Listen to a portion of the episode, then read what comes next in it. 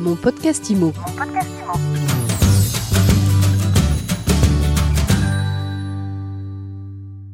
Bonjour et bienvenue dans cet épisode pas tout à fait comme les autres. Mon invité aujourd'hui, il est docteur en droit, il dirige le groupe Jean-Raymond Immobilier, il est président de la commission administration de biens de la FNAIM, mais je le reçois tout de suite avec la casquette d'essayiste. Michael Raymond, bonjour. Bonjour Ariane. Vous venez de publier Métamorphose de l'Homo sapiens au Smart Human, séparé aux éditions Bussière, et vous y retracez en quelque sorte l'histoire de l'humanité depuis la nuit des temps. Quel a été votre parcours, Michael Raymond? Qu'est-ce qui vous a poussé à écrire ce livre? Oui, je suis aujourd'hui administrateur de biens, agent immobilier et, fortement impliqué à la FNAIM. Alors j'ai eu une autre vie professionnelle avant euh, l'immobilier. J'ai fait de longues études de droit à, la Sorbonne et à l'étranger. Et j'ai exercé en tant qu'avocat pendant une dizaine d'années, spécialisé en arbitrage international. Donc j'ai eu une première vie professionnelle avant l'immobilier. et je me suis tourné en 2006 vers l'immobilier où j'ai pris la suite de mon grand-père et de mon père qui ont développé le cabinet Raymond depuis 1945. Ça remonte à, à, l'après-guerre, on va dire. Pourquoi ce livre? Pourquoi ce livre? Parce qu'en réalité, ça fait des, années, mais peut-être euh, quand je dis des années, c'est 10 ou 20 ans euh, que je lis euh, tout un tas de choses, comme tout un chacun. et je pense que j'ai eu le besoin de trouver une sorte de fil directeur, de ligne directrice dans l'évolution de l'humanité, dans tous les livres que j'ai pu lire, qu'il s'agisse de philosophie, de spiritualité, de science. Et, il m'a semblé qu'on pouvait essayer de tracer une sorte de trajectoire dans l'évolution de l'humanité depuis les grottes du Paléolithique, parce que je remonte assez loin, comme vous l'avez vu dans le, livre, jusqu'à aujourd'hui et même jusqu'à demain, en essayant de prolonger un peu ce fil euh, de, de l'évolution de l'humanité euh, vers ce que pourraient devenir nos sociétés dans les années, décennies ou siècles à venir, avec notamment euh, l'intelligence artificielle, l'évolution de la médecine, etc. etc. Quel regard posez-vous sur cette évolution? Comment est-ce que vous appréhendez la transformation de l'humanité, la transformation de l'être humain? Cette transformation, elle est fabuleuse parce que c'est vrai qu'on a parcouru un chemin euh, assez dingue depuis l'apparition de l'espèce humaine. Avec d'ailleurs un paradoxe, c'est que on pense beaucoup à Homo sapiens et c'est effectivement l'espèce que nous sommes aujourd'hui. Euh, mais j'en parle au début de mon livre. Il y a quelque chose qui est assez, assez, euh, comment dire, intéressant quand on creuse un peu, c'est que l'invention du feu ne relève pas d'Homo sapiens, mais d'Homo erectus, et l'invention des rituels funéraires et la vision d'une vie après la mort, donc une première forme de religion ou de spiritualité, ça ne la relève pas de sapiens non plus, mais plutôt de Néandertal.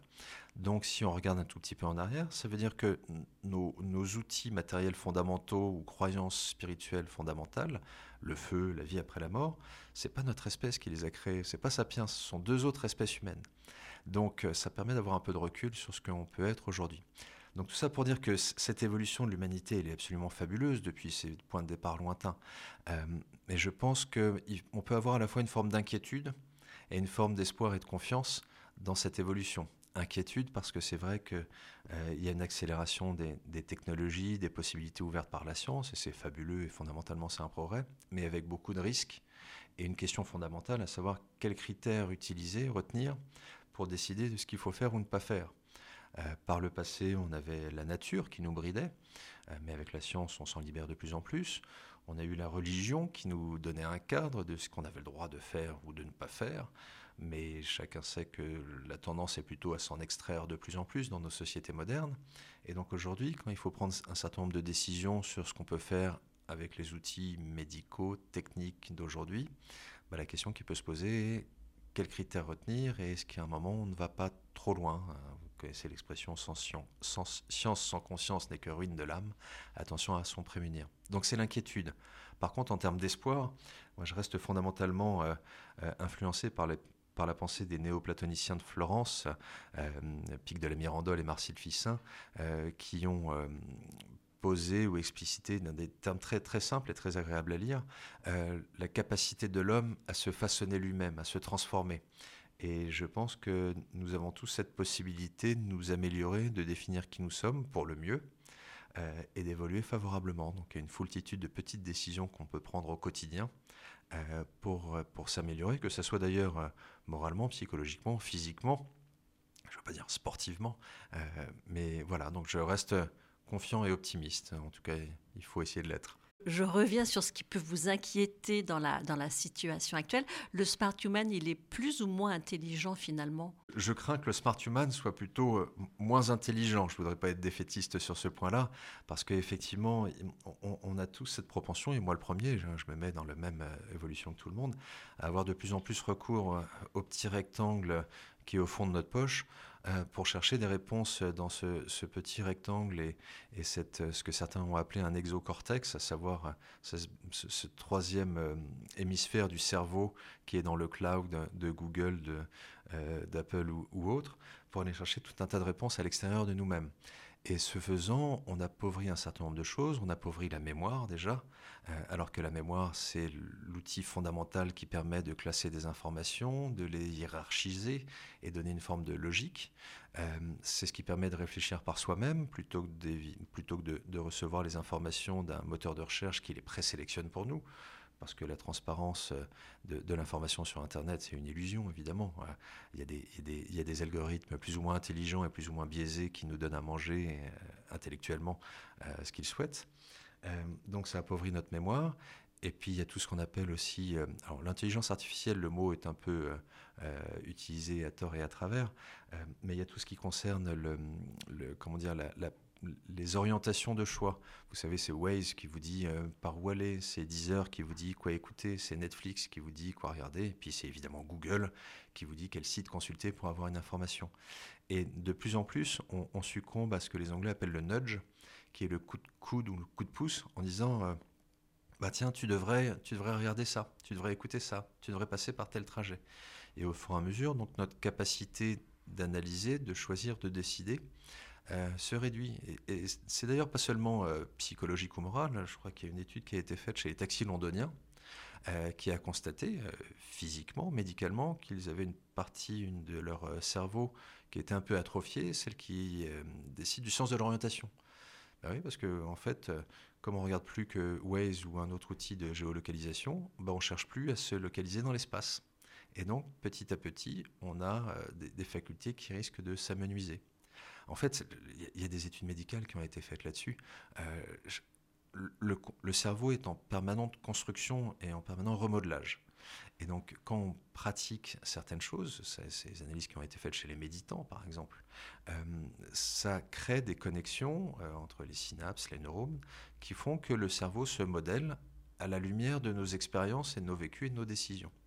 Et donc, au fur et à mesure, plus on pratique certaines choses, que ce soit la, méditation ou la réflexion sur certaines valeurs ou certaines choses, plus on peut euh, matériellement, physiquement, c'est de la science, c'est pas de la spiritualité, construire notre cerveau et le câbler d'une certaine façon. Donc je pense que pour répondre à votre question, euh, plus on utilise euh, notre petit rectangle au fond de la poche, moins on modèle notre cerveau de la façon dont on pourrait le souhaiter et moins on le muscle quelque part. Vous avez des conseils pour muscler notre cerveau Comment faire pour que cette métamorphose, ce passage au smart human soit réussi? Ben, Je pense qu'il faut absolument cultiver, un peu dans la lignée de ce que je disais sur les néoplatoniciens de Florence, il faut absolument cultiver le, transforme-toi toi-même. Socrate avait popularisé le connais-toi toi-même euh, des anciens sages grecs. Euh, aujourd'hui, ce euh, connais-toi toi-même, c'est un peu trop transformé en regarde-toi toi-même, notamment sur les réseaux sociaux. Et chacun sait que le selfie n'est pas une méthode d'introspection personnelle, donc ça a quand même des limites. Et, donc il faudrait dépasser, dépasser ce connais-toi toi-même et ce, ce regarde-toi toi-même pour aboutir à un transforme-toi toi-même.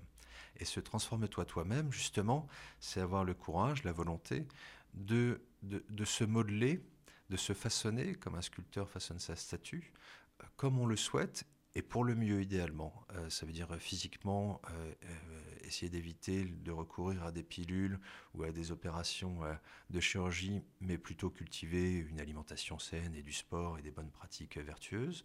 C'est psychologiquement euh, essayer de, je pas donner des leçons de méditation, je ne suis pas un méditant moi-même, donc, euh, mais essayer d'avoir une, une, pratique psychologique et morale et des repères qui nous permettent de nous structurer mentalement positivement. Ça veut dire qu'intellectuellement se cultiver, etc., etc en fait, il s'agit d'essayer de trouver des réponses en soi-même et par soi-même, que ce soit moralement, physiquement ou autre, plutôt que d'aller les rechercher à l'extérieur. Euh, donc c'est le téléphone, c'est Google, euh, c'est la médecine, c'est tout ce qu'on veut, et se rendre dépendant à des sources extérieures qui font que petit à petit on perd notre capacité à décider de nos vies et à décider de ce qu'on est, pour, pour, confier en fait cette responsabilité, cette liberté à, des tiers, que ce soit euh, des scientifiques ou, des GAFA plus ou moins bienveillants à notre égard. Eh bien voilà, le mot de la fin, ce sera transforme-toi toi-même et reste aux manettes de ta vie. Merci beaucoup, Michael Raymond. Merci, Ariane. Je rappelle que vous êtes l'auteur de Métamorphose et que c'est paru aux éditions Bussière. Mon podcast Mon podcast Imo.